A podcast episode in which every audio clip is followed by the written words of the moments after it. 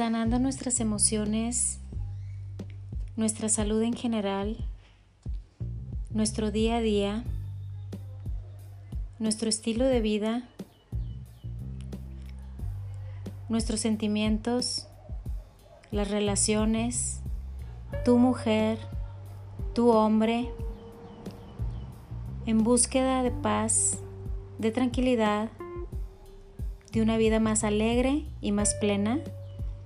es de lo que estaremos hablando en mis podcasts de una mirada a tu interior.